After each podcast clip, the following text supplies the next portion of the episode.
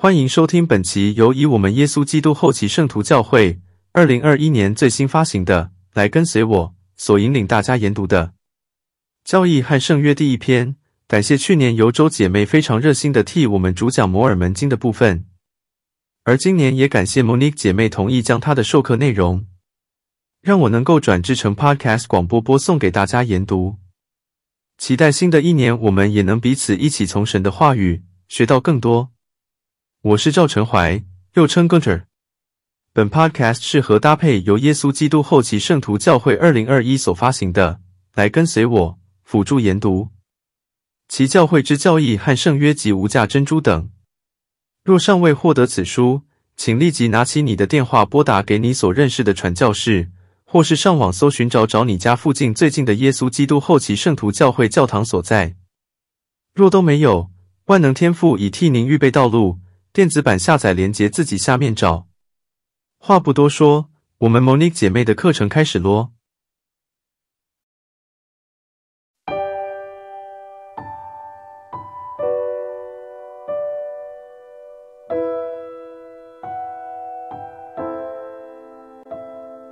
大家好，我是 Sister Monique，欢迎你们加入这周的教育和圣约第一篇的课程。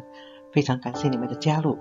这个频道的目的不仅是让你深入的了解经文，也为你提供简单的和有意义的方法，与家人或朋友分享。我个人非常喜欢 Vocal 主教讲解这些课程，你们上完了也会认同我所说的。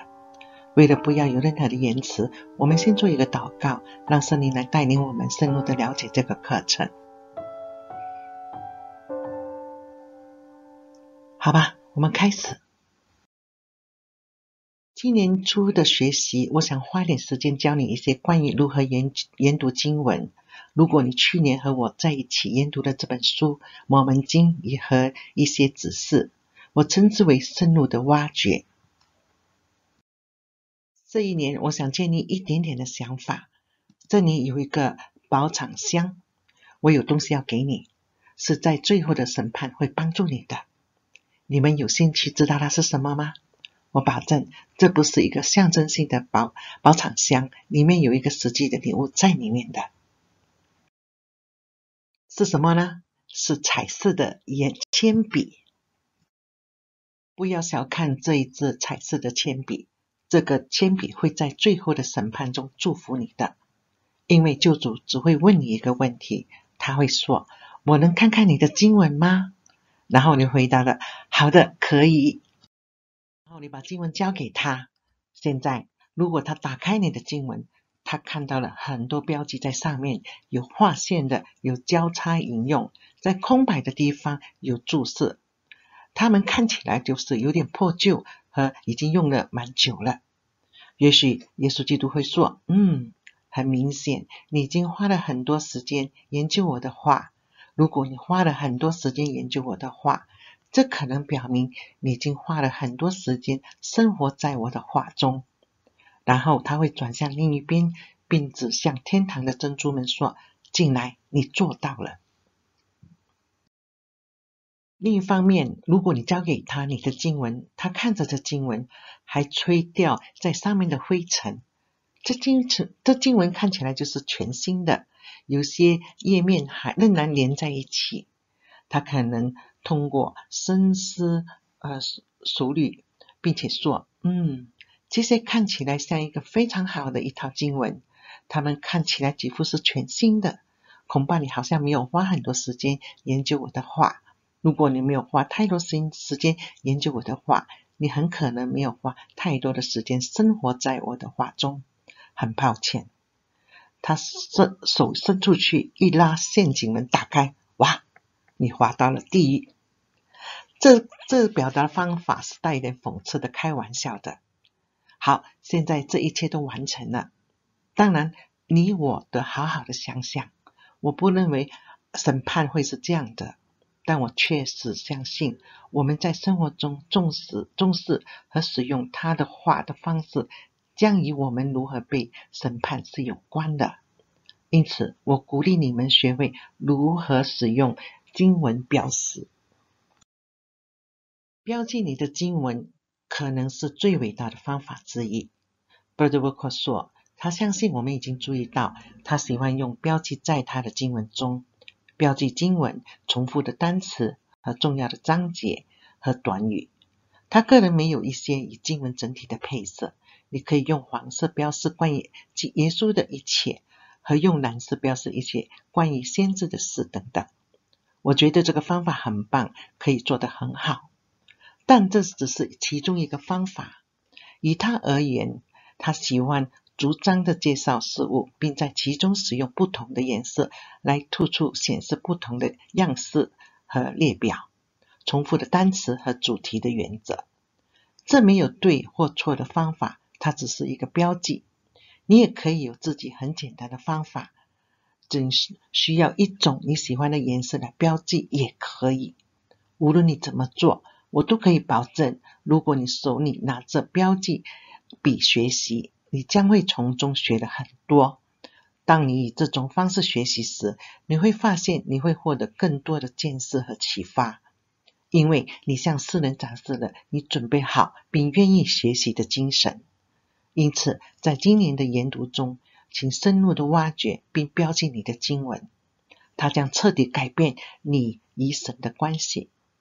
Brother Wilcox 说，他会帮助我们展示一些他想他的想法，在学习时可以标示的一些东西。现在就是要介绍这本现代经文的书，就是《教育和声乐》。我喜欢给你们这个对错的小活动，来激发你们的兴趣，让你们会兴奋地挖掘今年的学习课程。好，那我们逐一的讨论这些问题。第一题：教育和声乐只包含施密耶斯所接受的启示？答案是错的。他们中的绝大多数是施密耶斯的启示，但你会发现，教育和声乐有找到约翰泰勒、杨百翰。Joseph S. Smith 和官方声明给 William Waldron 还有 Spencer W. Kimball 的启示。第二题是教义和声乐最初称为后期启示书，答案是错的。教义和声乐的第一版实际上是被称为管理耶稣教会的诫命书或诫命之书。事实上出版很少。你还记得教会历史里的故事吗？因为印刷机被暴徒摧毁了，这就是在脑后找到的诫命书的复制品。第三题，教育和声乐不是按时间顺序排列的，答案是对的。你可以打开前面的页面，题为“按年代排列”的目录，你会注意到大多数的情况下，它们是有。序的，但有些值得注意的例外的情况，例如第一篇、第九十九篇、第一百三十四篇、第一百三十七篇，以及第一篇是在一百三十八篇之前按时间顺序排列。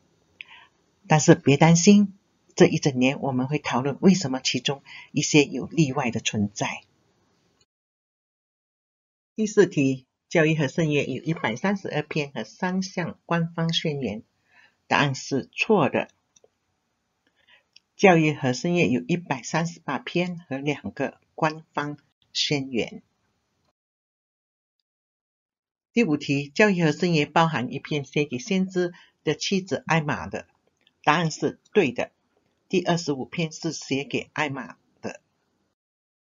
第六题是教育和声乐最初使用总当局的代号来帮助保护其身份。答案是对的。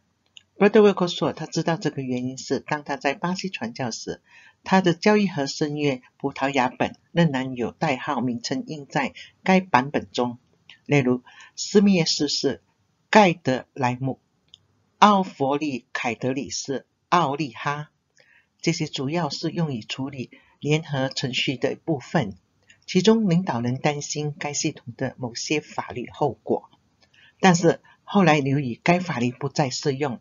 教会最终将他们清除了，而且有趣的是，你确实找到施密耶斯在摩门经中使用的代号。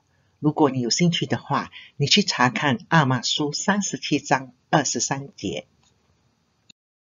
第七题是教义和声乐包含个别传教召唤，答案是对的。在第三十一到三十三篇就是这方面的一些例子。第八题，教义和圣业包含一篇，解释该隐发生了什么事？答案是错的。Brother Wilcox 说，据他所知是没有的。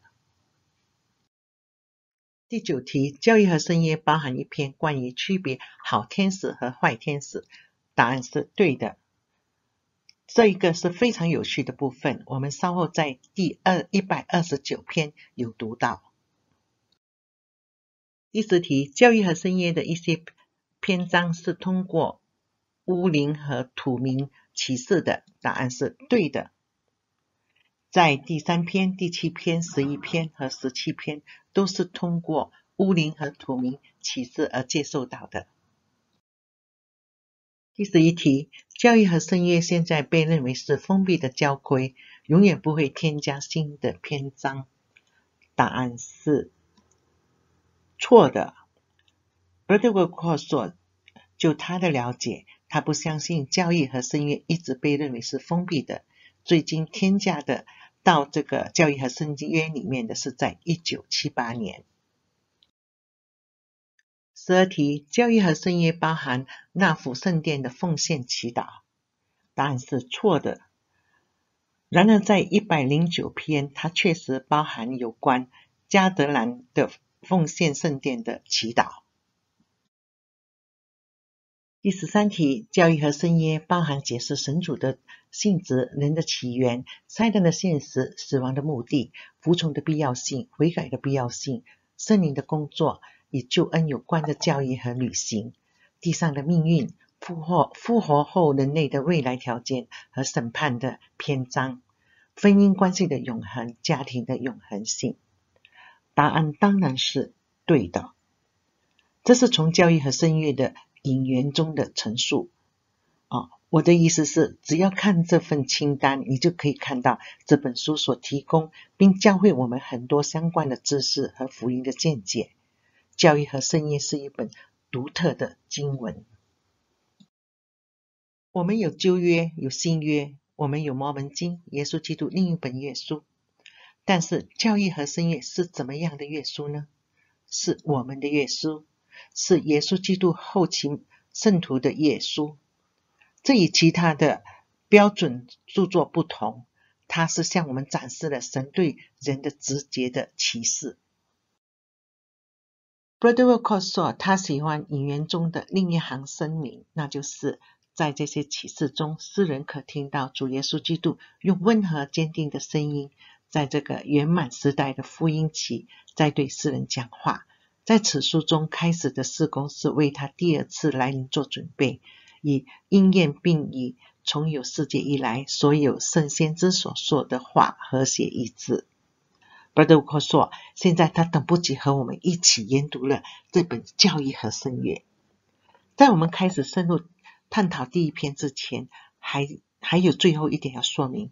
Brother Wilcox 说，他今年的重点是将会更面向教育和圣乐的原文多于教会历史。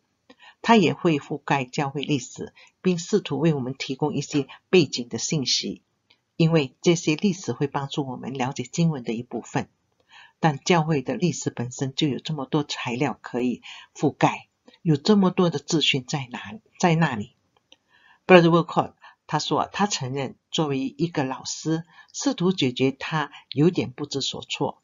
他在教会教教历啊教会历史教了这么多年了，但他知道绝他绝不是专家。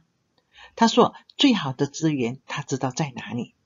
在他看来，是在福音啊福音研究班手册题啊那个主题为教会历史系列，圣徒史是令人难以置信的。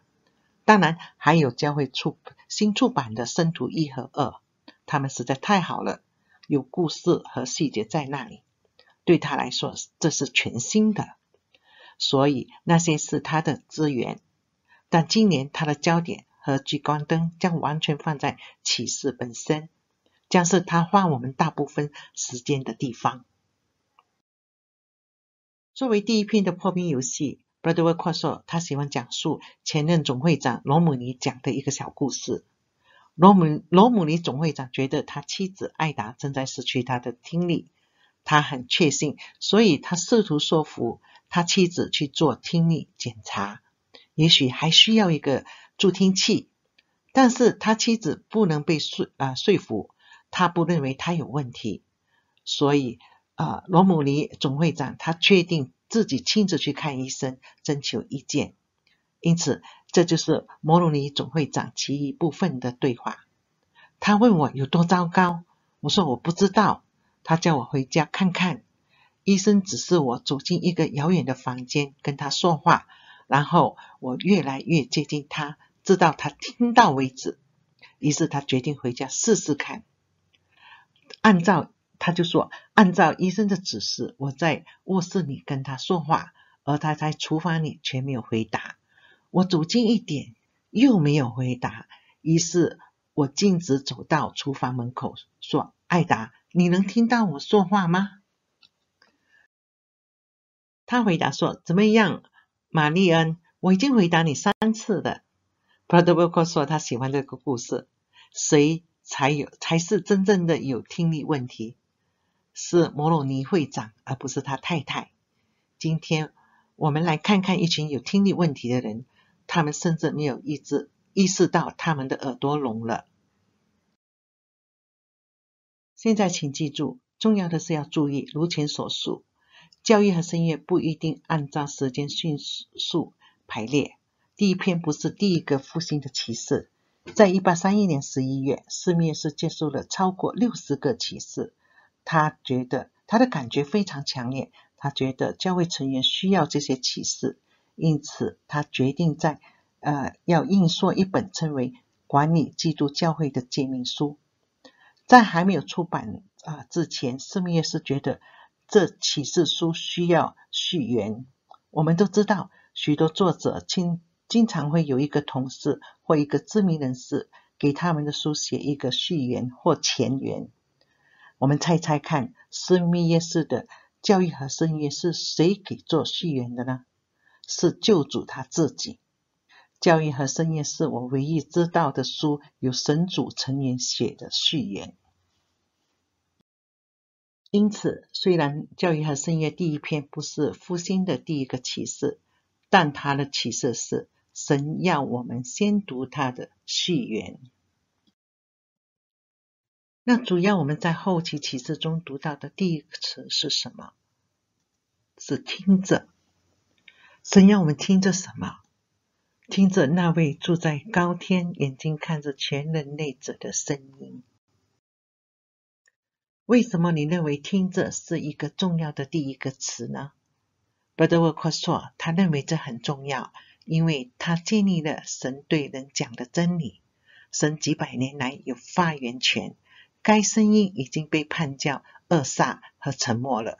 许多基督教世界已经放弃了这个想法，神仍然可以跟人说话的，或者他足够关心与人说话。从某种意义来说，他们按下了静音按钮，他们已经聋了，听不到那声音了。虽然他们没有认为他们有听力问题，就像啊、呃、罗姆尼会长一样。所以神在现代启示开口第一句话是。听着，然后听我说，我会说话的，我有话要跟你们说。我想给你们一个快速的标记的挑战，我要你们呃仔细的阅读教义和声乐第一篇一到十四节，并标记说或听的每个单词和短语，让我看看你们能找找到多少个。第二件事就是。寻找他正在与谁说话。如果你们这么做，你们可能会注意有很多，你会看到你们远方的人听着，还有就是都一起听着。主的声音是在对全人类说的，还有没有耳朵听不到？再来就是警告之声。从他门徒的口，还有在十一节，主的声音，凡愿意听的都可以听到。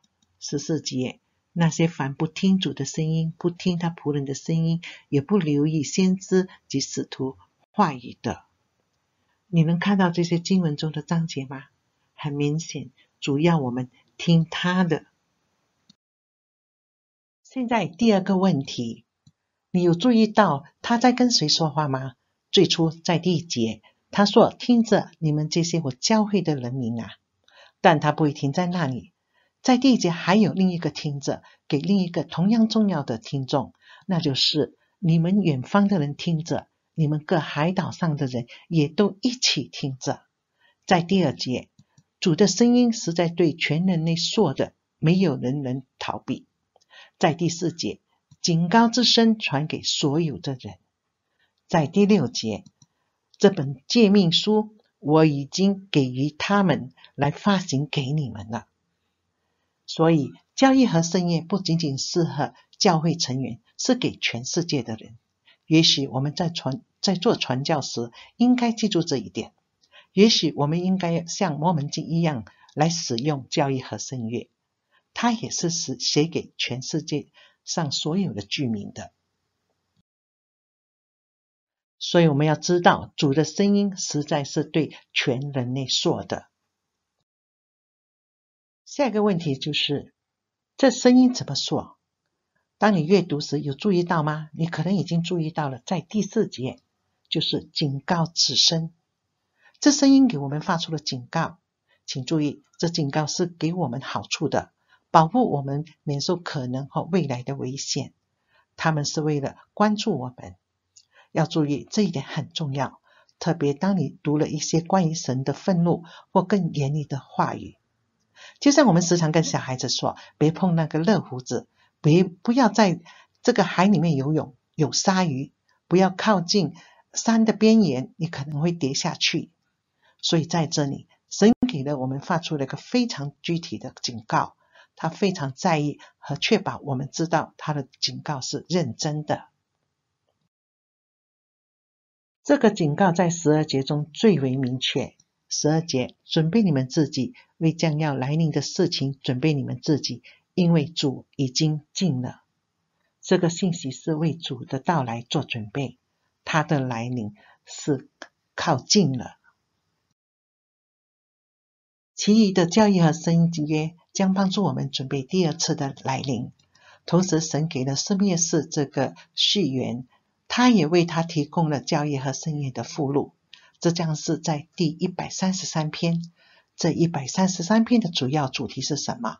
不足为奇的是，他第二次的来临。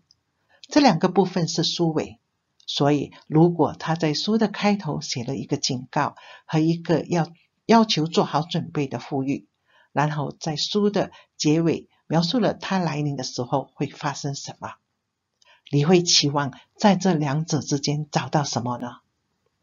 关于如何为他的到来做准备的指示，我们今年所学的一切都将帮助你和我为基督的归来做好准备。这很重要，因为如果我们没有准备好，我们将经历哀伤，还有我们的罪恶将在房顶宣布。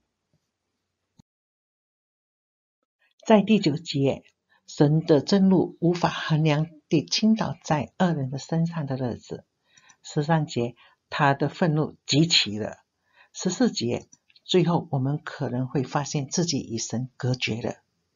神不想我们这么样，他不想让他心爱的孩子有这样的经历，所以在十七节，因此我主知道那临在地上的居民的灾灾祸，那他会做点什么呢？在这里，我希望你们能发现下一个真相。我要你们标记一些单词和短语，然后告诉我你认为那信息是什么。在这里，我们已经确定，神他希望我们听到他的声音，但是我们在哪里听到那个声音呢？天上又没有扩音机，神自己又不会上电视或上视频网或收音机和我们说话，对吗？那么。他如何确保地球上所有的居民都要听到他的声音呢？在第四节，而且警告之声将借着我在这个末世拣选的门徒的口传给所有的人。还有在第六节，看哪，地上的居民啊，这是我的权柄和我仆人们的权柄，也是我诫命书的序言。我已将盖书给予他们来发行给你们。在十四节，并且主的臂膀将显露，日子将到。那些凡不听主的声音，不听他仆人的声音，也不留意先知及使徒的话语的，将从人民中剪除。还有十七节，因此我主知道那将临在地上居民的灾祸，召唤我的仆人小示密约瑟，从天上对他说话，并赐给他诫命。再来，在十八节。也是给其他人诫命，要他们对世人宣讲这些事，这样好应验先知们所写的。十九节，世上弱小的事物将出来击倒强而有力的事物，以致人不应与他的同胞商议，也不应信赖肉币。这里教的真理是什么？神通过仆人的口说话。现在，他也通过森林与人交谈，和以下初步部分的教义和声乐，在这方面有很多话要说。个人的启示将是在神的交流中扮演一个大角色，但是人民并不总是容易听到细小的声音。有时世界的噪音是如此的震耳欲聋，一般人很难认出圣灵的声音。所以，神在他的无限智慧和灵里，为我们提供了一个更上响亮的声音，可听见的声音，一个没有错误的声音。任何凡人的耳朵都可以听到他们的声音，那就是先知的声音，神的仆人的声音，是不是很棒？这是神为我们这样做的。个人的启示是一个高级的灵性的技能。但听先知的话会帮助我们准备好听到那更微小的声音，因为我们将开始感觉和熟悉它。我们实际上是可以听到神仆人的声音，除非我们选择对他们充耳不闻，或塞住我们自己的耳朵。在这里，我可能要跳到三十八节。我主说过，我已说过，我不给自己借口。纵然天地废弃，我的话不会废弃，却都要应验。无论是借着我自己的声音，或是我仆人们的声音，都是一样的。所以我们要知道，他们的声音就是主的声音，所以要听他们的，你就会听到主的。到了经文笔作，在本课的这个时刻，我可能会停下来问以下的问题。你什么时候感觉到神的声音通过他的仆人的声音说话呢？神在最近几天给了我们的助听器，我知道我听得主的声音。每次我研读经文，他的声音从每一页回荡。我听到摩西的声音、彼得和保罗的声音、尼腓和摩罗乃的声音和斯密约瑟的声音。每次我们召开大会，我们都听到主的声音。我们我们听到主的声音，在 Elder Holland 的信心的声音，在 President Dallin Oak 逻辑健全的声音，在 President Irene 富有温柔同情心的声音，在 Elder Ballard 直接性的声音，并在所有使徒独特的个性的声音。当然，我我们也听到主的声音，是在我们目前的先知 President Nelson，他的确定性信心。和爱的声音带有神圣的语气。我要问你们：你们认为大会会有什么不同？如果他们宣布耶稣基督成为最后的演讲者，会不会有更多人的出席呢？我们会更密切的注意吗？我们会不会更兴奋？根据第三十八节，耶稣基督确实在每一个次的啊、总大会都有说话。他至少说了十五次，因此不要关掉或按静音或阻塞我们的耳朵。通过他的仆人发出的声音，我们是可以倾听到警告的声音。如果我们愿意这么做，当基督再次来临，我们将准备好了。现在，这是我想强调的信息的个部分。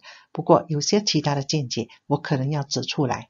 由于本节强调通过他的仆人口中听到主的话，他有一些额外的真理要教我们关于他的仆人。在这里，我们要找两个词，那就是呃“医治”和“使”这两个词。它是在十九到二十三、二十八节中发现，所以我们首先从十九节开始，以及二十三节结束，通过并标记所有“医治”和“使”这两个词，和问问自己为什么每个都很重要。在十九节，“医治”人不应与他的同胞商议，也不应信赖的肉臂。神希望我们有一个我们可以依靠的人来学习真理。我们经常误解而说，人并不总是一个可靠的来源。但我们需要相信，在灾难性的时代，我们需要一个天堂般的手，神圣的手臂，而不是肉质的。在二十节，而使每个人得以奉主神及世界的救主的名说话。我相信这意味着他的仆人有权柄可以与神交谈。也许不是世上的每个人，但每一个人。把他们的信任神和他的先知，也可以以他的圣职的权柄的名义以神说话。二十一节，使信心也得加以在世上增加。我知道每次我听到先知的话或研读经文，我的信心是会增加的。如果有人问我，我怎样才能得到一个坚强的见证？我会回答他说：花更多的时间听听活着先知。和在经文中先知的话，你的信心肯定会增加。二十二节，使我的永永跃得以建立。这毕竟是关于教育和圣乐的。对主的许多圣乐的充分理解，将在本书中复兴。洗礼的圣乐、圣餐的圣乐、阿伯拉罕的圣乐、永恒婚姻的圣乐等等。在教育和圣乐的启示中，使这些圣乐能够再一次的建立起来。二十三节，也使我的圆呃圆满的福音得以由弱小的人和单纯的人传遍世界各角落，也传给国王和统治者。在斯密士、摩尔门经和教义圣乐之前。世界确实包含一个伟大的基督的福音，人类确实有机会获得许多的真理，但是活着的先知的召唤，这圆满福音再次可以被宣布，这是我们想要的，对吗？我们不想要一部分的真理或不完整的真理，我们要圆满的真理，由神的后期先知将这圆满变成可能。现在我们来找这个词，而且。这是如此重要的真理，使我们从研究的一开始就认识神的仆人，尤其是在教会历史受到严格的审查和早期教会领袖受到批评或解雇的时候，看过去常常用来描述先知的动词。神想让我们明白什么？寻找并标记，而且二十四节，看哪，我是神，已说了这些话。这些是我的诫命，在我仆人们的软弱中，依照他们的语言方式给予他们，使他们能了解。二十五，而且只要他们犯错，就可被发现。二十六，而且只要他们寻求智慧，就可获得教导。二十七，而且只要他们犯罪，就可受到呃惩戒，好使他们悔改。二十八。而且只要他们谦卑，就可成为坚强，获得高天的祝福，并不是获得知识。我在这里看到两组不同的词，一组是我不认为我们经常和先知联系在一起的词，那就是软弱、犯错、寻求智慧、犯罪、惩罚、悔改，还有谦卑。嗯。那就是我们在这里会想哈，哎，主啊，你的意思是告诉我，你的仆人可能有弱点，他们可能会犯错，他们可能需要智慧，他们甚至可能犯罪，需要被惩罚和悔改。在这里哈，我们可以了解来了解到，神从一开始他已经告知我们，我的先知会有弱点、错误，甚至会犯罪。这包括我教会的成员。我们是可以看到很多这些例子，就在当你研究斯密斯和杨百翰、奥利弗·凯德里，还有马丁·哈利斯等等。但这并不意味着他们没有灵性的启示或召唤。如果我们要公平的话，我们必须考虑到另一组词。是的，他们会有弱点，有犯错，有犯罪，却要明白，要将事告诉他们。使他们能了解，就可以被发现，就获得教导。还有就是，他这样子，他们就可以成为坚强，蒙得高天的祝福，并不时获得知识。在这里，我要问：我们可以生活在这两组词共存的世界吗？所以这些事情也很好地适用于我们的教会领袖。他们带来了世界的理解、指导、知识和力量。看看神能够以这些不完美的人能做什么？强调一组的话而忽略另外一组是不明智和不公平的。有些人会指出，他们读了关于斯密约瑟或杨百翰的文章，说：“看，他们是软弱的，他们错了，他们犯了罪，然后完全放弃他们神圣的使命。”另一方面，只指出优点而不承认缺点也是不明智的。那么，当我们认识到这些弱点、错误和犯罪时，我们该怎么办？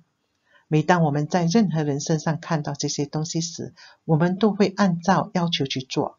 我们做我们希望人们看到我们的弱点、错误和罪罪恶时会为我们做的事，那就是原谅我们。我们把审判留给神。我认为这对我们所有的人来说都是一个很好的建议。要知道，在我们开始深入研究教会历史和与之相关的人，我们必须记住，这些早期的教会领袖大多都是大多数都是归信者，他们是教会的成员，在很短的时间内就被派到这些权威的位置上。在某些情况下，有些才加入教会只有几个月而已。就要去做，就要承担这些啊责任了。我们把它与今天的先知和使徒相比，是有一点不公平，因为今天的先知和使徒在被召唤之前，就有几十年的领导、学习和见见证的经验，即使他们也不能被期望是完美的。斯密约瑟也没有在第一次的意向就得到一切和一目了然的知识和所有的真理。这是一个经历多年的启示和知识的过程，是律上加律、令上加令而得来的。我会说，这是不断的学习，不断的有启示出现，一直到现在。最后的一个想法是在三十节，救主称之为这些仆人，他们有工作要做，他们在后期要完成一些伟大的事情，那是什么呢？三十节，还有得到这些诫命的人，会有能力奠定这教会的基础，将这教会的迷蒙和黑暗中显现出来。我主对整个地面上唯一真实而活着的教会极为喜悦，这是对教会整体，而非对个人说的。这些仆人将再次在世上建立主的教会，这是怎么样的教会呢？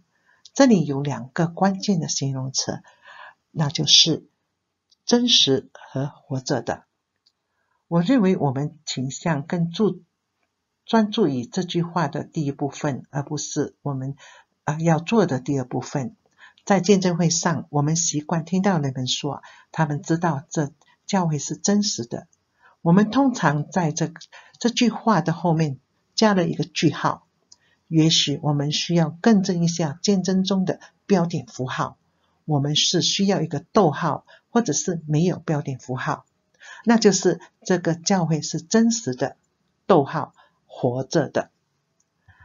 证实表明它是建立在永恒的原则之上，它是可靠的，而且是坚定的。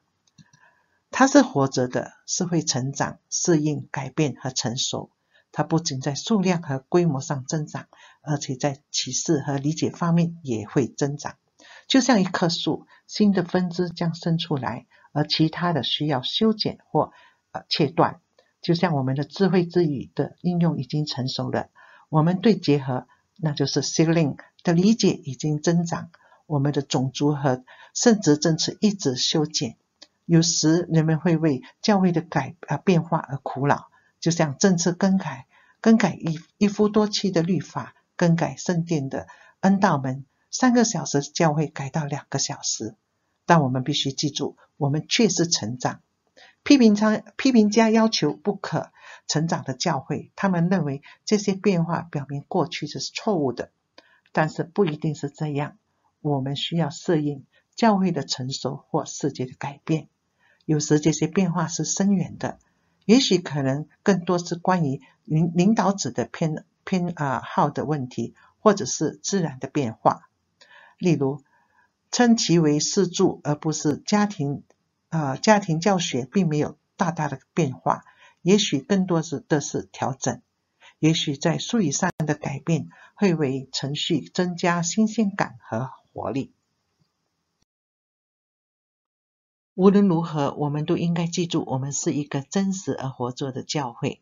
这将是我们在研究复兴和今年查询教会历史时要理解的另外一个重要的原则。经管比作几个呃问题，建议你们沉思一下：你们怎么知道教会是真实的？你怎么知道教会是活着的？我想用。第一篇的最后一节来结束这呃今天的课程，三十七节考察这些诫命，因为这些诫命真实而可靠，其中的预言和应许都被应验。所以，请不要读今年的教义和圣约，我们不是来读它的，也不要细读，也不要游览，不要为了完成它而努力。你和他打交道的方式和你写杂志。小说或报纸的方式是不同的。我们要搜索它们，就像探矿者寻找黄金，就像侦探在寻找线索一样，也像牧羊人寻找失去的羊一样。今年要寻找真相，寻找相关性和洞察力。如果你这么做，我可以保证你，你会发现这些东西很多，还有很珍贵的。好了，这都是我为大家准备的课程。我要感谢你们今天的加入，我一直感谢有机会以 Vocal 主教学习经文。我希望你们喜欢这个课程。如果你愿意，我鼓励你与朋友分享，我认为可能对他们是有所帮助的。如果还没有订阅的，请订阅，让更多人分享这个课程。非常感谢。这是我选的时候看的是第二课程，希望你们会喜欢。拜拜。